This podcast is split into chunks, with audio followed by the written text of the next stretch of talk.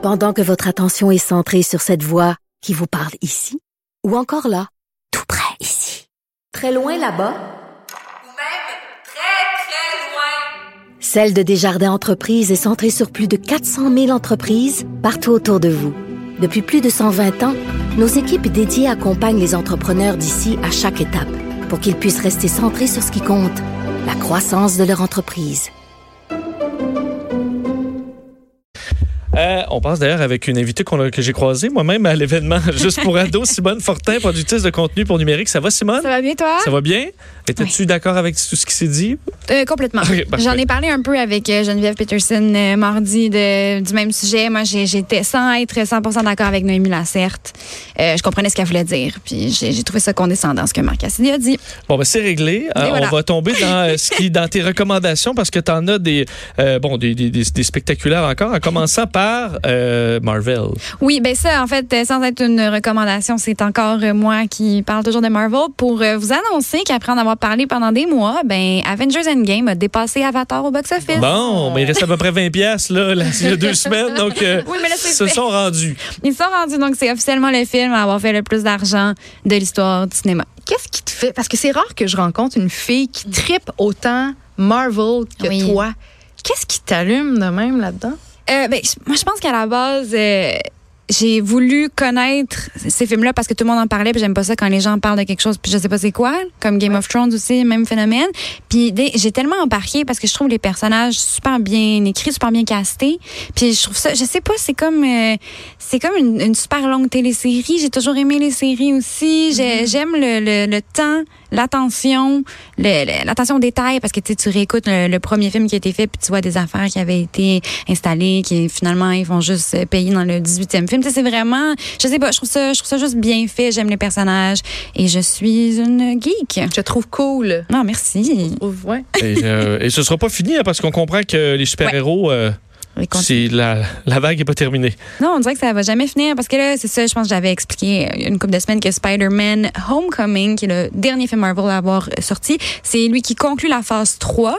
Et là, on embarque dans la phase 4. On n'avait aucune idée qu'est-ce qu'il allait avoir dans la phase 4. Puis là, il y a eu le Comic-Con à San Diego où Marvel a tout annoncé. Puis ça s'annonce euh, vraiment éclaté, vraiment intéressant. Puis surtout, ce que j'ai remarqué, c'est beaucoup, beaucoup, beaucoup de diversité.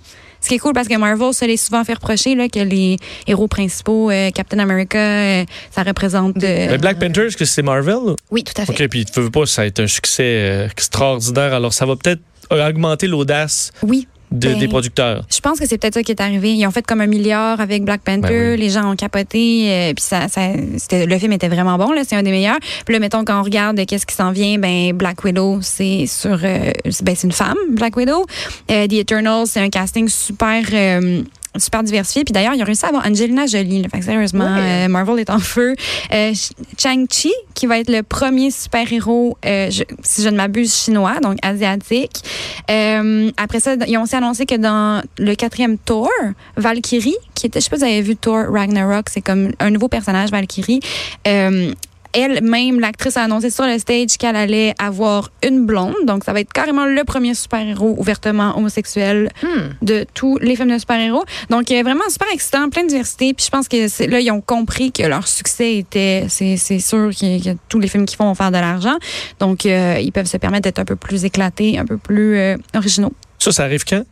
Euh, ben, ça prochaine? va commencer. Le premier film qui va sortir, ça va être Black Widow euh, fin 2019. Puis la phase 3, va, euh, phase 4 va juste durer jusqu'en 2021. Il y a comme sept films, puis genre six séries qui vont être sur Disney+, là, leur euh, nouveau site de streaming.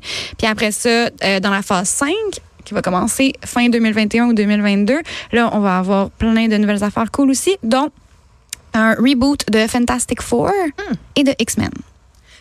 Angelina Jolie, elle va jouer dans quel personnage, dans quel film? je sais pas c'est quoi son personnage, mais c'est The Eternals. C'est- Je sais pas, je suis pas assez euh, nerd de Marvel pour savoir, je connais pas cette BD là, mais euh, de ce que j'ai compris, c'est des espèces de demi-dieux, personnages un peu euh, mystiques. euh, Donc, euh, ouais. Euh, suggestion de film à louer. Yes, euh, oui, ça c'est sur euh, Vidéotron. Et ça s'appelle Alita Battle Angel. Quand il est sorti au cinéma, ça a comme un petit peu passé dans le beurre. Euh, c'est un film de Robert Rodriguez qui a réalisé entre autres Sin City. Donc, euh, on, on, on a tout de suite l'idée de quelque chose de visuellement super intéressant.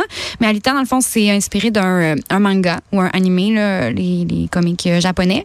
Et c'est euh, c'est vraiment science-fiction au bout. Là. C'est, dans le fond, Alita, le personnage principal, c'est un genre de cyborg de robot créé pour la bataille.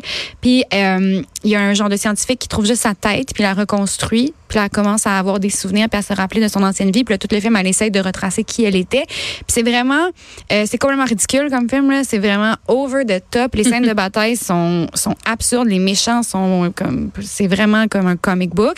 Mais Positivement euh, ou, ou ben, ça t'achale un peu? si t'aimes pas ça, ça peut être un peu euh, choquant, mais moi, j'ai complètement embarqué.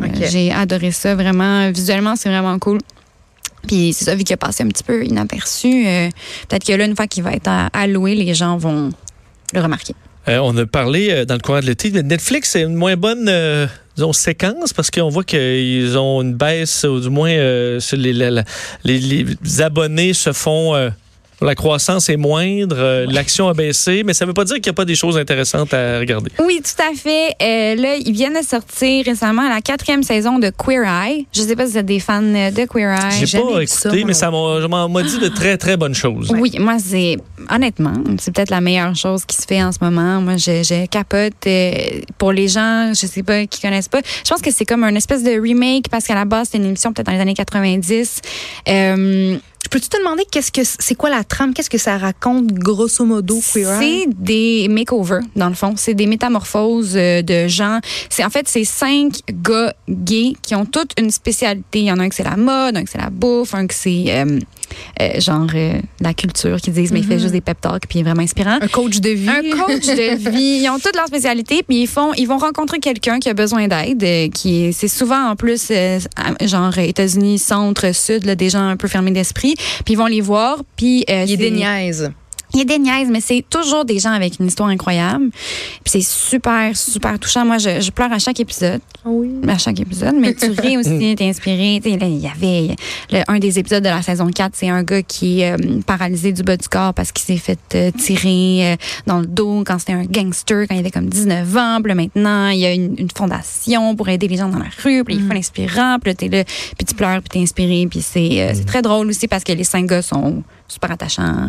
Donc, c'est quelque chose que tu écoutes puis tu t'en sors avec le sourire, c'est ça, ça fait Tout du bien. à fait. T'es inspiré. Euh, on termine avec euh, ben, du cinéma, Ouais. avec euh, un film de Tarantino. Oui, le neuvième film de Quentin Tarantino, qui est Once Upon a Time in Hollywood, qui sort aujourd'hui. Oh, ça, j'ai hâte. Moi Ouais. aussi, j'ai hâte. Euh, aussi peur d'être déçue parce que c'est sûr que c'est super prometteur. Leonardo DiCaprio, Brad Pitt, Margot Margot, Robbie. c'est super, euh, vraiment, vraiment prometteur. Les attentes sont très hautes. Mais euh, Premier film de, de Léo et Brad, hein? Je pense Ensemble. ensemble. oui, je pense que oui. Ça, ça va être le fun aussi. Ça va être vraiment le Je pense j'avais écouté quelques entrevues sur Internet, puis il disait qu'il avait développé grâce à ça, parce que, tu sais, il était ami, mais tu sais, il n'y avait pas de relation, mais que là, grâce à ce film-là, ils se sont comme découverts vraiment comme un amour réciproque, là, sont devenus best friends. Ah. J'ai hâte de voir la chimie là, qui, qui va être traduite euh, Ben à l'écran de cette amitié-là. deux acteurs de ce calibre-là aussi Mhm. ensemble. Je pense qu'ils peuvent juste avoir une discussion, puis on, on est, on est content. Puis ça fait longtemps qu'on n'a pas vu Léo, Leonardo DiCaprio, son surnom Léo. Euh, ça fait depuis 2015 dans The Revenant. Ouais, il n'a pas fait de film depuis. Il s'est promené euh, pour parler de changement climatique dans son yacht. euh, voilà. Dans son- Avec 100 ses millions. blondes de supermodel euh, de, de 19 ans. Exactement. Rien de trop beau. Merci beaucoup. Ça me fait Simone, plaisir. toujours un plaisir. On revient. Merci.